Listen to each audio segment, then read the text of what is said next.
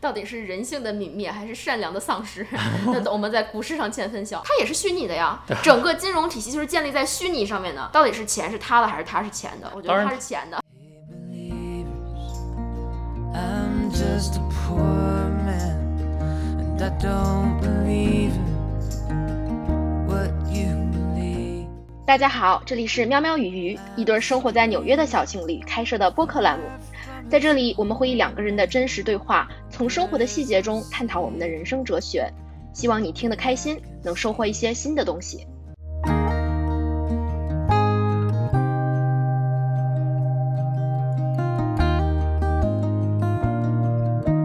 Hello，大家好，欢迎来到喵喵与鱼。好久不见，我们已经被很多人催更了。是呀、没想到这么多人期待听我们的节目。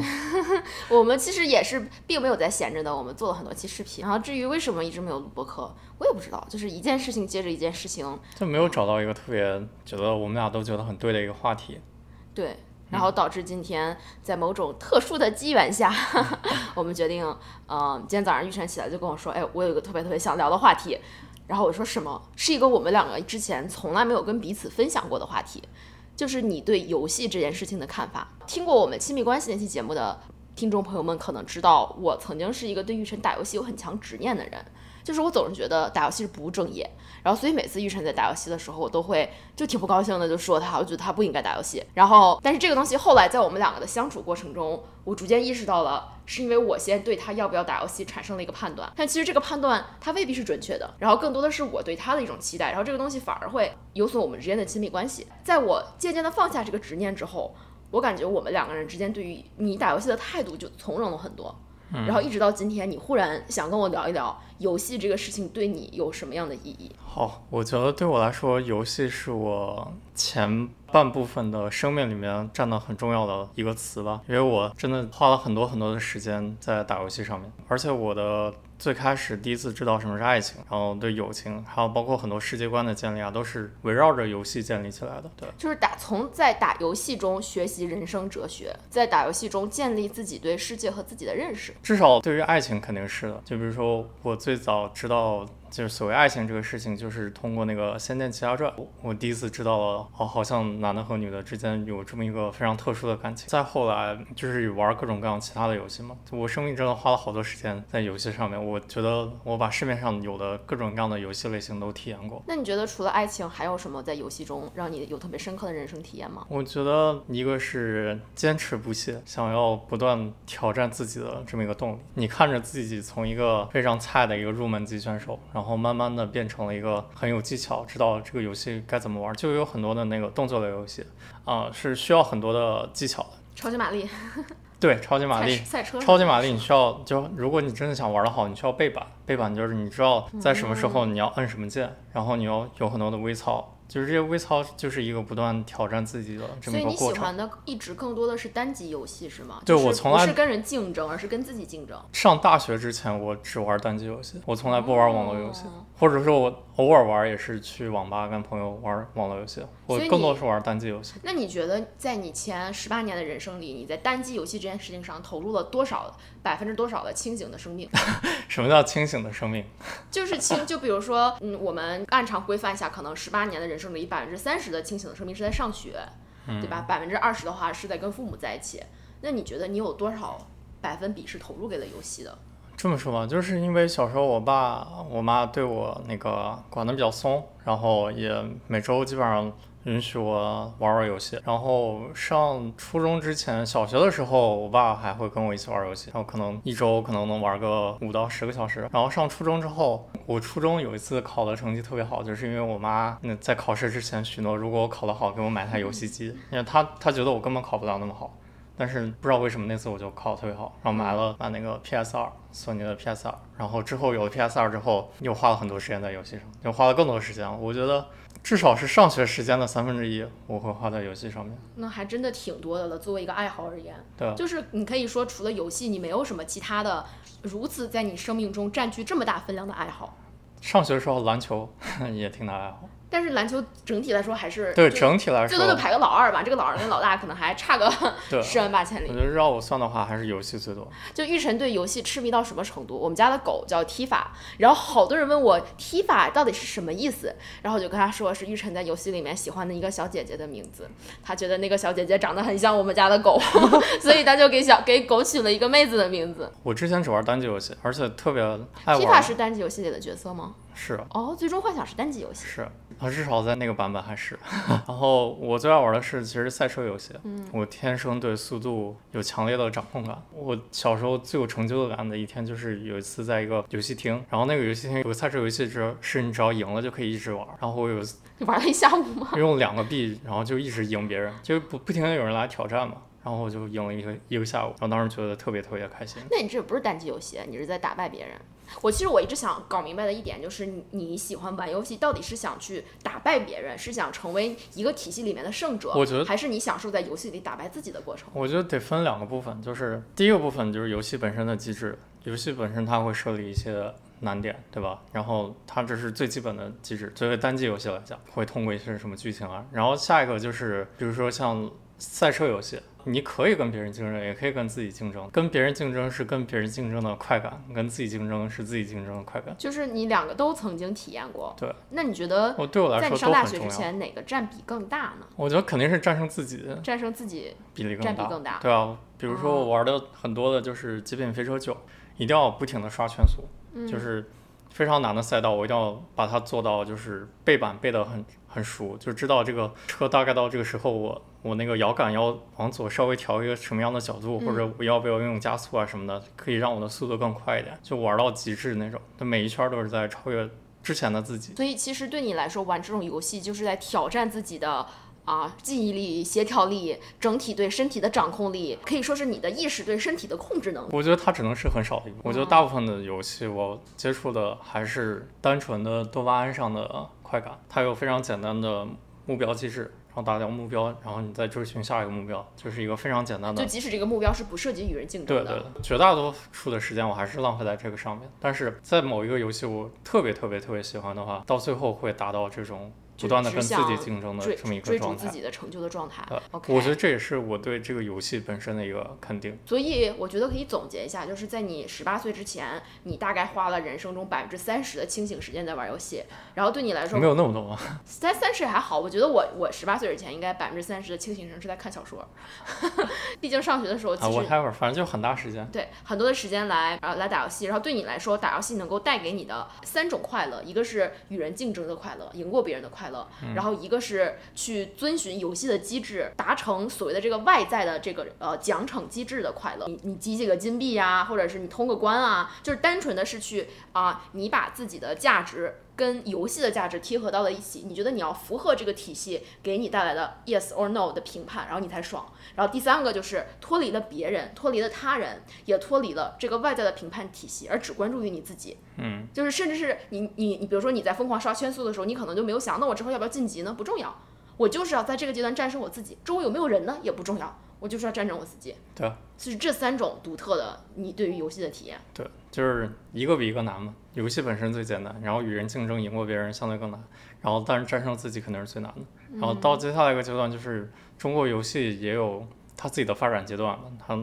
它之前从一个非常盛行盗版的时期，然后到后来就是开始有了证券正版保护意识。当然我也玩了很多的盗版游戏，也没花什么钱。到后来就发现啊、游戏可以下载嘛，你还可以下载一个东西叫那修改器。有了修改器之后，就相当于你刚进入游戏，你就拥有这个人物的所能达到的全部的属性。你就你在这这个游戏里面无敌。在我就是出国之前那一年的时候，我二零一二年，我把那一年能出的所有游戏我基本上都玩了。用修改器玩的，就是当时本来就不上学了嘛，嗯就是时间比较多，然后就所有游戏都玩了，然后很多游戏都下了修改器。但我当我发现最开始我会热衷于不停的调修改器，但后来发现调完修改器之后，这个游戏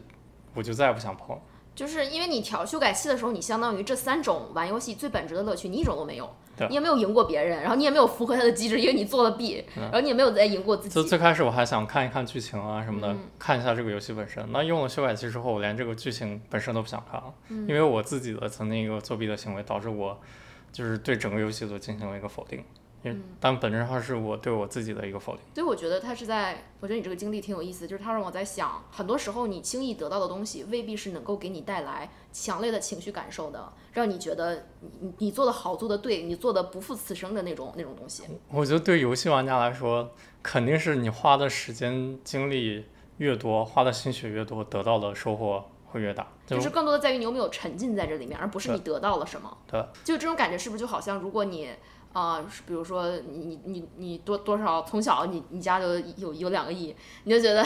这人生这盘游戏玩的太轻松了，都没有什么自己去探索的欲望了。啊我觉得是这样。然后你会去寻求新的刺激就是，没有一款游戏可以让你从头一直玩下去。游游戏它总有终结的一天，你从那个游戏中得到的快乐，总会被后面有更新的游戏去取代。然后这个时候，我觉得会忘了我之前在这个游戏里面得到了些什么东西，然后去盲目的追求下一个游戏。到追求到后来，就是越来越难找到最开始是单纯的享受游戏乐趣、挑战自我的这么一个快乐。我觉得你这几个概念把它说成一团了，比较模糊。你知道，在我眼里的看来，你的解读就是，玩游戏可能对你来说，你你玩着玩着发现最能打动你的是去打败自己，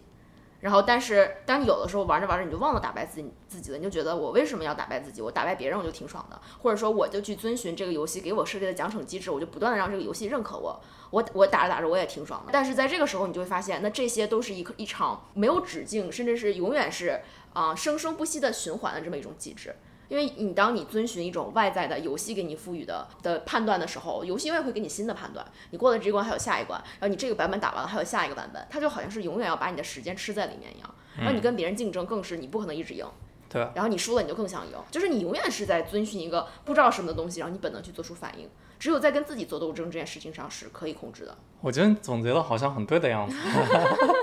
哎，不亏我对你观察了这么久嘛。嗯，可以可以。那我我想聊一下，因为你今天跟我说你其实后来上大学了之后，对游戏的态度是有转变的。其实我也注意到，就就你刚才说你十八岁之前玩游戏这种啊，热爱挑战自己。讲真，咱们俩在一起之后，我看你玩的游戏，我是没有见到你在享受这个这个这个过程的。嗯，就你你老就喜欢玩那种拿个东西就噗噗赛枪的，不是那种打枪的。在我眼里看来，这就是那种这种男生们对于暴力、热血，然后什么这种简单的短期刺激多巴胺的追求。就是我没有看到你说的这些，你从游戏中啊、战胜了自己，然后理解了你当下的处境，然后知道了什么东西对你来说最有意义，这种更深层次的部分。就所以从十八岁到后来，你是发生了什么？为什么你不那样玩游戏了呢？我觉得两个概念吧，就是十十八岁到后来，就是之前我是自己住，我自己在家想玩什么就玩什么。但后来的时候，我发现上大学之后需要，因为我的室友们都很喜欢打游戏，然后经常也会跟他们一起打游戏，然后就会玩，就现在比较流行什么撸啊撸啊。但是我本身不是很喜欢玩这种网络游戏，然后而且我就算玩撸啊撸，包括我现在玩的那个《守望先锋》，它是有排位机制的，但我从来不打排位，我不想自己有那个得失心。但是后来我觉得到了某个阶段，这些游戏我觉得本质上是没有办法满足我的，它只能给我短暂的一些快乐，但是带来更多的是挫败感。快乐结束之后还有挺空虚的，或者是如果没有得到快乐就挺失败的。就我感觉不停的就是这些游戏机是让我不停的在追寻一些非常短期的刺激，然然后你又感觉浪费了时间，但是又没有得到提升，然后你没有得到提升。又想要有新的快乐。对，我觉得可能在这个过程里，因为你开始追求这种短期刺激，不管是通过与别人竞争带来的，还是啊有的时候符合游戏这个本身的奖惩机制，就是你在这追寻的过程，你可能反而在内心的某一个小角落开始厌恶起了游戏这个东西。我觉得有吧，我觉得特别是上完大学之后，啊、你作为一个成年人了，你不能像小时候一样一直打游戏。就不管是社会上的压力，还是自己内心给的压力，都会觉得打游戏这个事情本身是不对的。然后，如果我能抽出一点时间来打游戏的话，就是一个非常逃避性质的这么一个行为。然后在这个时候，我就不再去追寻这个游戏本身好不好，追求一个结果，对我就追寻哦我一定要玩，就是一个玩的好。对抗心里面的这种扭曲感的这么一个感觉。嗯，所以我我为什么就是之前每次看你打游戏，我都想阻止你，因为你打游戏打的时候，你经常会情绪很不好，就是你输了你就会非常非常不爽，然后你赢了你就要再玩一盘，你就停不下来。对，发现就后来这种对抗性的游戏，然后就是会陷入这样的怪圈。刚开始你会去找打败别人的技巧，你会花很多的时间去找攻略，而这没有攻略，就看视频，纯粹磨练技巧，然后去揣测什么别人会怎么搞，然后你怎么样出其不意的去战胜他，不停的想战胜别人。但是发现这个游戏的玩家总有新玩家，你总会遇到不一样的人，你不可能战胜所有人。当这个得失心变得非常非常重的时候，就是我会陷入这个情绪里面出不来，就赢了之后没有觉得特别高兴，但是输了的时候觉得非常的生气，而且会就是所有东西都怪队友，就有队友这么一个概念，跟之前也不一样。嗯，因为之前只有你自己，但现在你是一个团队游戏，你所有事情都可以怪队友，都不是你的错，都是别人的错。我觉得我还看到了一个联系，就是因为你这种体验游戏的方式给你带来的是短暂的满足和长久的挫败，然后导致你反而不愿意再去探索游戏能够给你带来自我成长和自我挑战的一面。就是你更多的是觉得，哎，我都不应该浪费时间打游戏了，我今天都打了这一盘了，我怎么能再玩别的游戏呢？对，就比如说现在一直买了也没有什么时间玩的那个《荒野大镖客》，就是它是需要花很多时间，需要沉浸在里面去玩的那种，就你没有那个耐心了，是吗？不是没有那个，就是第一你不让我打游戏，哎，对吧？这非常现实以。后让你打。每天如果让我花时间打这个游戏，我心里会有压力。就之前的时候，然后还有就是这个游戏是一个需要一个非常沉浸式的体验，它可能需要比如说二十四小时，就是我一直在玩这个游戏，从头到尾它就是这个故事，就是我贯穿这个人的一生，就是看到他这个故事。然后完成游戏中各种各样的体验，就是我进入他的生命这么一个体验，它不是我打两个小时然后停了，然后第二天再玩，它应该是一个连贯的体验。就是对我来说，我之前打单机游戏也是，如果一个游戏它非常好玩的话，我会第一遍很着急把它通关，就是想有这个连续的体验。但我觉得成年了之后，就是很难再去花很长的时间在一个游戏上，不管是你自己的阻力，或者社会的阻力，或者各种各样的阻力。我觉得是这样，是因为你自己先入为主的给游戏下了一个要么要么全好，要么全坏的判断。但是就是刚才我们聊，或者是你自己之前你还过了很久，你才领悟到，游戏这个东西是没有好和坏的，有的是你如何进入游戏的方式。是你通过游戏去发现自己，还是你通过游戏去迷失自己？嗯这个东西，当你走在迷失的那个状态的时候，你就会觉得游戏本身就是不好的，你就忘记了如何通过游戏来去发现自己。但这个东西我之前完全无法无法理解，因为我就从来不觉得游戏可以发现自己，我以为游戏只能让人迷失。然后我也是现在跟你交流了之后，我才更多的意识到，原来以前的我也是太喜欢对事物下一个啊特别先入为主的判断，然后以这个判断去指导全部的行为。但其实没有笼统适用于所有人的判断，对于一个人来说，也没有一件事情是绝对好或坏，关键是你如何去处理这件事情的方式。对，我觉得游戏在我生命的很多时候都给我了非常大的结尾。我觉得你总结的很好，说的很对。哎，这听的怎么这么虚伪呢？You say you walk an open road. Even the blind can walk alone. The road will climb, the road will bend.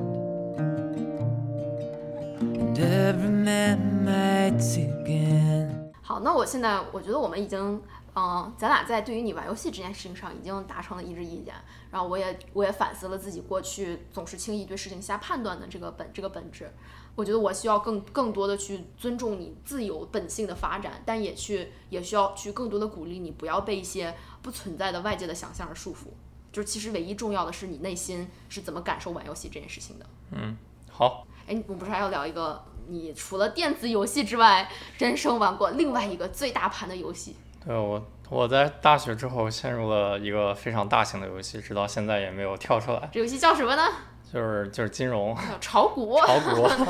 晨晨是玉晨是多少八年老股民，没有没有，一四年到现在六年，在美股市场起起伏伏，几度跌落，几度风雨。真的是起起伏伏，见惯了大风大浪。嗯，对，我觉得炒股这个游戏，嗯，非常的有意思。就是六年虽然时间不长，但是我从中学到了很多很多的知识。我们先说，我们先说你迈过的坑吧，就是。啊、你觉得你炒股这个游戏，你曾经它是有过让你很痛苦的一个阶段，让你超级痛苦超级痛，苦。就是为什么它会对你造成那样的痛苦呢？我觉得最开始的时候就是对这个市场没有敬畏之心，总觉得自己一进去就一定会赚钱。这就挺老生常谈的，就所有的韭菜进去不都是这样吗？对啊，但是就是你你你你当时就是不是抱着玩游戏的目的进去的，你是抱着想赢，你是想就是想赚钱。嗯，就抱着一定要赚钱，一定要赚很多很多钱的对，就进去，谁炒股不是为了赚钱呢？是好像也没有什么毛病。然后就就很快就得到了，就非常短的三四个月，就基本上全部赔光了，嗯，还挺多的，是我差不多两三年的学费。在到在我上大学的时候，我还没有赚钱的时候，其实已经很大一笔钱了，你怎？么能活到现在？要是我是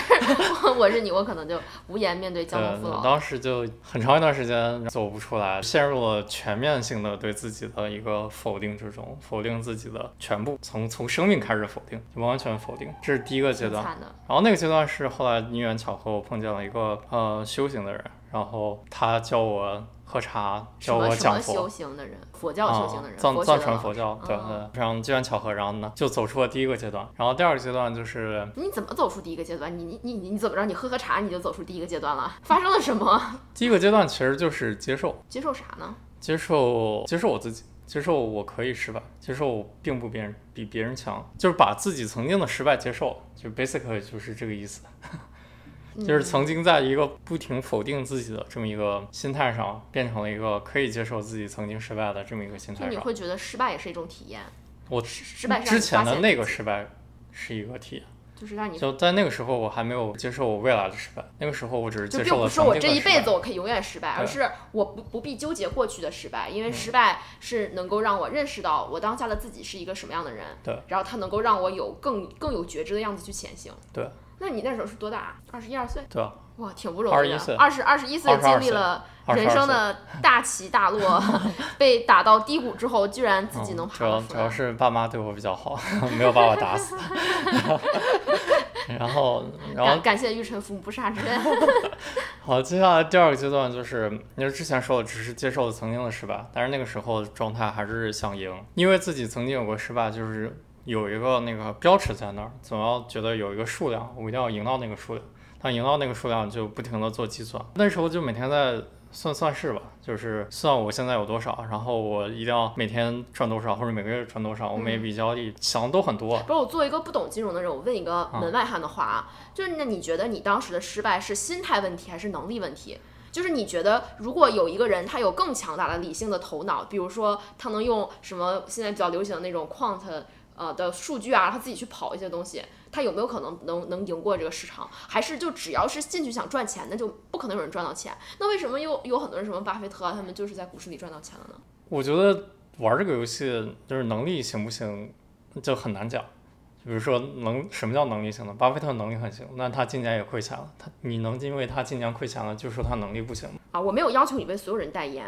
但是你还是要给我一个呃不懂金融的人解释解释。那那到底是如果炒股的人没有人能赚钱，没有人能赢过市场，那为什么会有人去炒股？就是那股市到底是怎么运作的？它又是你什么样的人才能从里面赚钱？我觉得只要玩这个游戏的人，每个人都会从里面赚钱和亏钱。只是你如果能时间生存的时间更长，你能玩这个游戏的时间更久，你赚钱的概率会更大，因为就说明你有更好的熟悉了这个的技巧。但是不代表你不会亏钱，这是我理解的对股市这个东西的定义。就不不是股市吧，就是整个金融市场，包括所有的 hedge fund，包括所有的 mutual fund，包括我之前不是我工作的那家公司，它是一个那个家族基金。家族投资基金，对，嗯，我觉得都是一个概念，你不能保证不亏钱，但是如果你在这个游戏里面生存的够久，你大概率会赚钱。所以你怎么能在游戏里生存的够久呢？你不还是要去判断吗？你不还是要去去学习一些知识啊，去判断它的？对，我觉得它是它是有门槛的，它是有必要的知识要学习的。我觉得它是有很多知识是我开始炒股之后，然后开始接触，但是我觉得那些知识主要是经济层面的知识，还有就是嗯金融报表啊，或者如果你真的是买公司的话，至少你玩这个游戏，你买的东西是什么，最简单的这个知识你是需要知道的。我觉得更高级的知识就是如何战胜自己的知识。等一下，所以所以还是在于如何战胜自己。那我我能不能说一下我对这件事情呢，就是通过你的描述和我的观察的一种直观的理解？嗯，就是是不是说，因为金融市场这个东西，它的信息太多了，它是一个彼此交错纠缠的超级大的混沌体系，所以没有任何一个人的人脑。我甚至是说，没有什么百分之百的那种 AI 软件可以永远预测出市场的走向。就没有人可以预测市场的未来。肯定不用说未来，就过去的事情，都没有人能解释清楚为什么。比如说最简单的，二零一九年的时候年初嗯二月份，SP 五百有个闪崩，就闪崩就是在一天的时候突然跌很多，然后第二天又涨回来这种。就关于这一件事件，就去年我们看了华尔街的所有投行发的东西，每家都有各家的说辞，就所有人对过去发生的事件，包括现在去归结零八金融危机到底发生了什么事情，现在是有个大的框架，但具体到底发生了什么没，有人知道，对啊就这个这个东西这个信息量太大了。被建的太复杂了。对哎，你知道吗？这个就很不太符合我们这种学法律的人的常识。嗯因为在我们学法律的人眼里，这个世界是可以被解构的，它是可以被理性一点一点拨开的。如果你在这个领域做的不够好，一定是因为你学的还不够多，一定是因为就像我们读法律的，你没有把很多很多东西都看完，你没有总结出它的规律来。然后，但是我我现在认识了你之后，我就发现金融市场不是这个逻辑。你并不是说你把所有的市场的数据都呃都传过来，你就能总结出规律。没有任任何一个人，没有任何一台电脑可以永远的预测出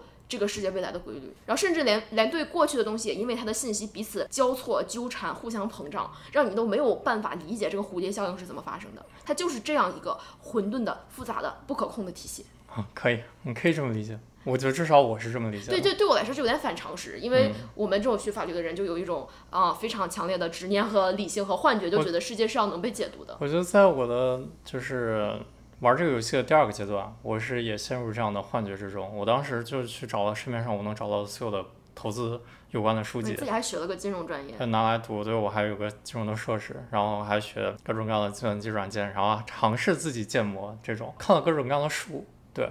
但是我觉得这些书嗯这阶段赚钱了吗？没有，也没有赚钱。这个阶段我有很多的尝试，嗯然后因为每个树都会教你啊，你在你怎么看各种各样的指标啊，你怎么怎么看图啊，然后它可能会代表什么呀？你会有各种各样的尝试。当然你会发现本本质上是在做一个预测未来的事情，预测未来准不准，你都是站在未来的角度在往过去评说，就是你总有理由去给过去的自己开辩。就这些所有的数，我觉得没有没有一个核心的数能是让你不赚钱的，因为它不是进入这个游戏的本质。所所所以，如果进入这个游戏，不管怎么玩儿，你都不能保证你去赚钱。嗯那为啥这么多人玩儿呢？那以及你后来又是怎么就是玩到现在，而且玩的还挺开心的呢？到了第三个阶段，然后我真的是开始赚钱了，就是我发现这个游戏是自己跟自己玩的游戏。我发现它不是跟别人竞争的游戏，它不是说你想赢过多少人。就是你根本不是为了赚钱去炒股。对，我发现就是我如果心里面不停的在做做做算式，然后在计较我一定要在什么时间赚到多少多少钱，很难很难成功。因为你算不到所有的信息。对，而且我作为一个还算是在局内人玩的，每天接触各样各种大量的金融信息，每天都在解读这些信息的人，我就觉得信息太多，根本处理不过来。不管是人脑计算机，我自己的建模，我觉得至少我的层面，我觉得信息太多了。那你是打败自己又是什么意思呢？坦白自己，就是我发现，就很多非常成功的，能在金融界活很久的大佬们，其实都是两条吧。一条是你必须找到属于自己的路，你必须要找到属于自己的对投资方式不。能复制的那种。对，没有人能复制另外一个人没有人可以跟可以可以跟你传授一下，你照着我这个方子投，你就能赢。对，就跟你投啥没有关系，你一个人投什么，完全是为他自己量身定做的致富方案。虽然他做这个可能根本就不是为了致富。那另一个就是你必须要勇于试错，要有一套强烈的纪律，就是知道自己在做什么。第一，你要知道你买的东西是什么；第二，你要知道自己在做什么。然后第二点比第一点更重要，就是盈亏。你把这个线拉长的话，盈亏单点的盈亏比根本不重要对，就是你，你根本就不是说你把钱钱投进去，然后你赚了你就开心，你投了赔了你就不开心。嗯就是赚和赔应该是不影响你的情绪，它只是就是你像一个冷酷无情的机器一样，它会被你纳入你这个投资策略的一个考量。对，就是是你要不断更新自己的曾经的认知世界的方式，然后认知自己找曾经找到规律，对不对？就是不停的来测量，并且同时构建自己的这么一套玩法，这么一套系统。但是你说的这个玩法系统应该不是基于理性的，就应该不是说你基于对大量的数据的研究，然后你去啊、通过不断的试错来完善你的算法。就是听起来好像不是你理性的策略，而是更多的跟你的感性的直觉和你的执行相结合的一个东西，对不对？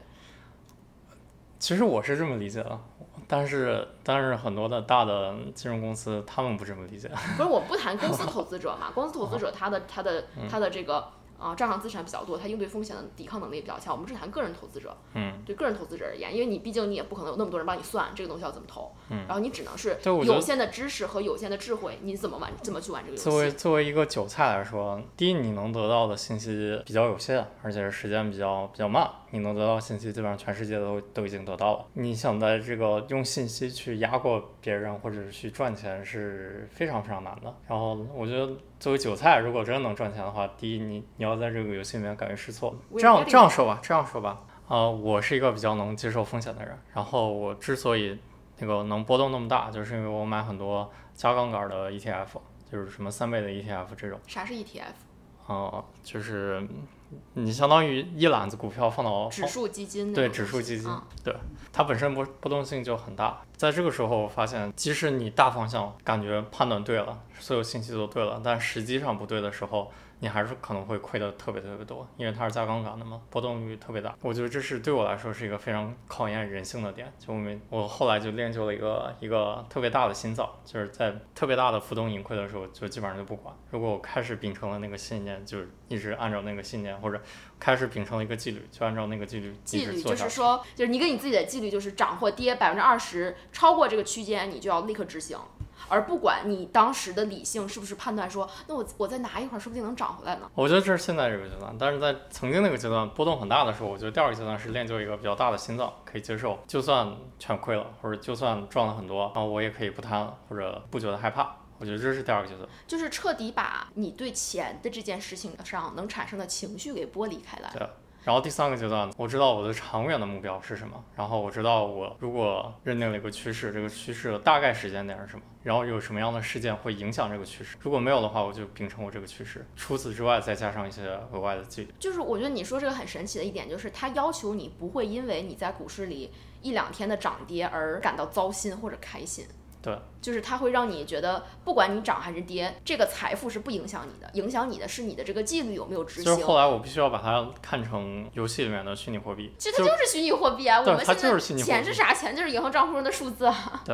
但是你真的执行的时候，就像我每天管着我大老板，分分钟上几百万上下也不会觉得心疼，对吧？但是管着自己的钱的时候，还是会觉得心里会有会有连接，会觉得这是属于自己的东西，这个数字是是不断在跳跃的，是跟现实相连接的。直到我有一天发现，决定这个东西跟现实是没有连接的，它只是游戏本身的时候，我觉得我才跳过了第二个阶段。好神奇，就真的可以有人做到这一点，就是看着自己，就虽然是虚拟货币，然后我我不是也投也我这个退休退休基金有投着那个四零一 k 嘛，这四零一 k 涨了涨了两块钱，我都老开心了。然后投了钱，我也就非常郁闷。我觉得虽然这个钱我几十年之后才能拿到，你怎么可能真的不在乎自己的钱呢？我觉得这这很难，然后这也需要不断的锻炼。我觉得这是因为我之前玩游戏玩的比较多吧，然后当我设定好了这个心态之后，确定这部分的钱即使赔光了，也不会影响我现在的生活，我就可以完完全全把它当做一个游戏来玩。你先有了这个强大的心态，嗯，心态就是我觉得有了这钱跟我没关系，对吧？我就是玩的。有了这个心态之后，我才开始开始赚钱。嗯就是有赔有赚嘛，肯定一直都是有赔有赚。但是这个阶段的时候，我发现我之前的看的什么趋势啊、什么策略啊、什么执行上就有了一一定的提升。对，就是你发现这个东西重要的不是你每一次有没有赢过别人，嗯或者你每一次在这个局部的小的呃小范围式的竞争性游戏里面有没有当第一，而是你有没有跑赢自己。你有没有跑赢自己那种对钱本能的贪婪和对于亏钱本能的恐惧？能不能不让这些人性啊、本质最深的欲望和恐惧来影响你提前给自己设下的原则和纪律？嗯，是，我觉得这个阶段非常非常的艰难啊、也还在尝试，但大部分我已经，我觉得我克服了。Hey, believers, I'm just a poor man, and I don't believe in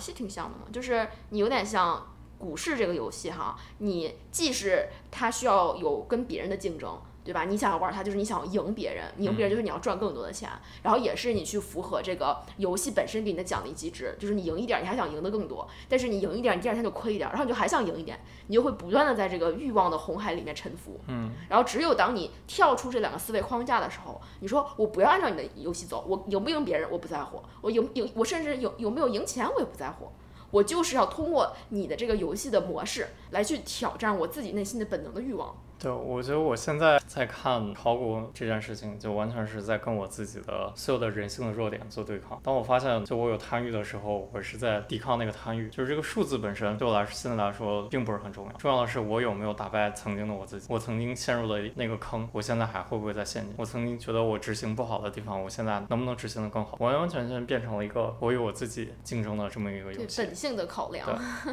到底是人性的泯灭还是善良的丧失？那我们在股市上见分晓。你说这个就好像 Ray Dalio 那本 Principle 啊，但我怎么说呢？我觉得这个游戏，这个游戏本质上跟我玩的其他游戏没有什么区别。现在是因为玩的人很多，好像跟现实挂钩，好像它跟所有的虚拟的游戏不一样。实际上，它也是虚拟的呀，整个金融体系就是建立在虚拟上面的。你说金融这个东西，它也是全都发生在电脑上的，跟电脑游戏有啥区别？只是人们在金融市场的波动上，在这些账户数字的流转上，寄托了自己的喜怒哀哀乐。那这跟你在游戏里面去打游戏币啊、捡装备也没有什么本质的区别。我觉得没有什么本质的区别。就就但当然，你可能说，那你在金融市场里面，你的这个财富影响到你现实生活中的东西。然后我觉得这又想回到一点，我们与物质之间的关系真的是越多越好吗？你真的比如说你在金融市场里面你赚了几百万，这个东西真的就会让你的生活变得更好吗？你要不要讲一下你大老板？我这个故事听过太多遍了。哦，大老板算是一个非常传奇的人物，他从基本上白手起家到现在的亿万富翁，是吧？在曼哈顿有一个非常牛逼的豪宅，可以俯瞰中国的全景。他而且活挺长的，他都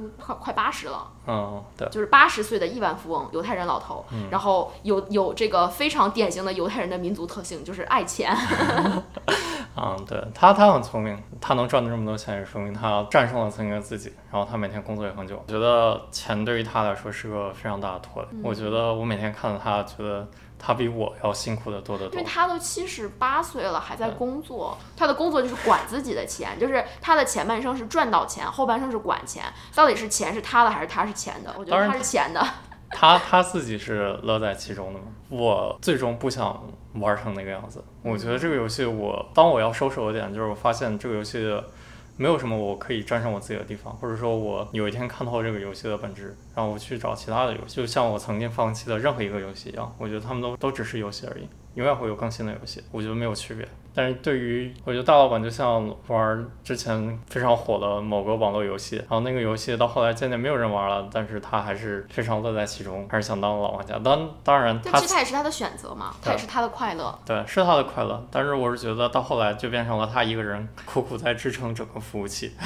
苦苦对在守着自己曾经打下来的各种各样的荣耀啊，什么东西，就是花费了很多，因为这个世界不仅仅是只有钱。还有很多其他的东西，就我觉得从这个角度看世界，让我很有感触的一点就是，没有什么普世的价值，甚至连钱这种我们基本上所有人直觉的都觉得那肯定要钱啊，对吧？有物质财富谁不喜欢？这这世界没钱能行吗？甚至连这种最朴素的概念，它都未必是你不可分割的执念。钱都是执念，但还没有变成他那样的执念。每个人针对钱的执念是不一样的。我对钱的执念和你对钱感觉到的执念是不一样的。每个人但是起码每个人都会觉得钱多了更好。对。但是我我我我想我想说的就是，并没有什么东西对每个人来说都是更好的，因为没有普世的意义与价值。嗯，这东西其实其实挺违反常识的。我们觉得肯定有普世意义价值，那那有更多的物质财富不是普世的意义和价值吗？但它其实不是的，因为可能对有些人来说，有更多的钱，他就是不会更快乐。而且对有的人来说，就像你你炒股来说，他不是去看这个财富增长了多少，去觉得你快不快乐，而是去看你有没有在这个过程中发现自己、战胜自己，能够拥有更好的自己，你获得了快乐。所以这个意义还是去向内探寻。我觉得对于我来说，或者我认知的世界是向内探寻。我觉得最重要的是战胜自己，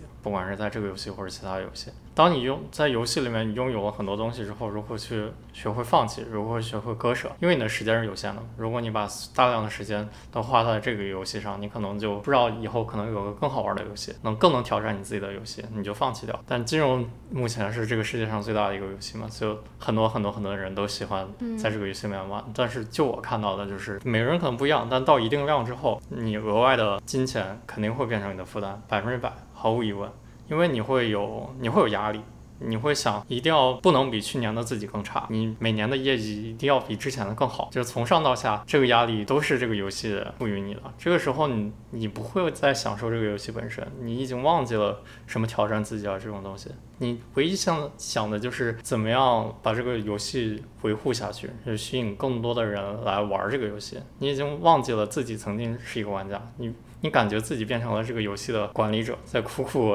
支撑着大家一定要来撑玩我这个游戏，然后自己不愿意离开这个游戏。但其实所有东西都只不过是游戏，大家不玩你的游戏，也可以玩别人的游戏。从游戏中能不能看出人生呢？那我看出来的人生就是，永远有更好玩的游戏，你永远可以在不同的游戏中体验不同的自己。就是游戏有各种各样的类型，有射击游戏，什么有模拟经营游戏，然后有第一人称动作游戏，有各种各样的游戏。对，最重要的人生也是多面的，对。而不是只有单一的某一种游戏是适合所有人的。我觉得我不认为有某一种游戏适合所有人，而且我不认为有任何游戏适合所有人的任何阶段。不是，其实你说这个，我觉得我还挺挺容易理解的，因为我本来就也不怎么玩游戏，我就当然不是一款游戏适合所有人。但是每当我们把游戏然后进一步扩张到金融，这个已经从有点二维和三维之间的东西，然后你再进入到彻底三维世界的一些任务，上学、工作、赚钱、养家啊、生孩子这种，其实它也是一个游戏，也是你要么是在跟别人竞争，对吧？我我比我上学的时候的隔壁老王是不是多赚了一辆宝马车，或者或者去满足这个社会的期待，比如说我有没有我有没有一个漂亮的妻子和三个可爱的孩子，我的孩子有没有啊非常好的教育质量，就是你要么是比较别人，要么去满足一种社会以为的统一的这种这种价值。这个东西，当你在游戏中，你会觉得，哎，他们这些人为什么都是，就是为什么有这么多的幻觉？为什么大家都觉得一定是这些游戏就适合所有的人的？但是你放到现实生活中，你又会觉得没有人意识到这一点，而且我们都觉得还挺自然的，就是你就是有些东西是适合所有人的，繁殖就是适合所有人的，钱是适合所有人的，对吧？什么声望和地位，你受到别人的尊敬是适合所有人的。让让我把人生的所有的这些东西都当做游戏来说的话，每个游戏带给我的体验是不一样的。然后在每一个游戏中，我都会本能的去找到找秘籍、找攻略、找怎么想把这个游戏玩好。但是当我发现这个游戏不再好玩的时候，我就会把它放掉，我不会执着于一直要玩这个游戏。那很多人觉得我曾经玩了这个游戏，我就不能放弃，放弃就意味着我游戏玩的失败了。嗯，就很多人觉得我曾经在某个行业，然后这个行业我做的不是很开心，但我觉得我既然选择了这个行业，我又牺牲了那么久，那我一定要一定要做大做强，一定要做到最好。他觉得这时候我放弃了我之前几年的青春就是打水漂了。就是就是他就不觉得这是个游戏，他觉得这是他的人生。但是如果你换个角度去看，其实所谓的人生其实跟玩游戏没有什么区别，游戏只是在二维世界里面重复你的人生，它还是重复的是你的欲望、你的执着，但它当然也包括了你对自己人性最美好的体验与想象。嗯，所以当你把游戏中你很轻而易举就能够得到的经验搬到现实生活中，你可能会告诉你的一点是，没有什么是不能放下的，没有什么游戏是一定要一辈子一直玩的，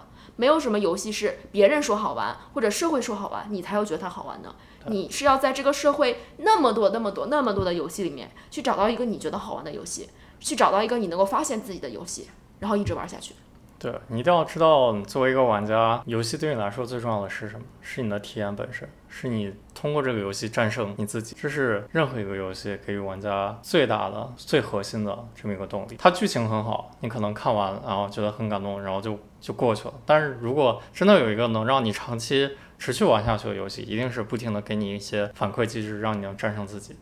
好，那如果放到三维这个世世界上来讲的话，就不管是职场升职加薪，或者是生儿育女，生儿育女，对吧？各种各样的事情，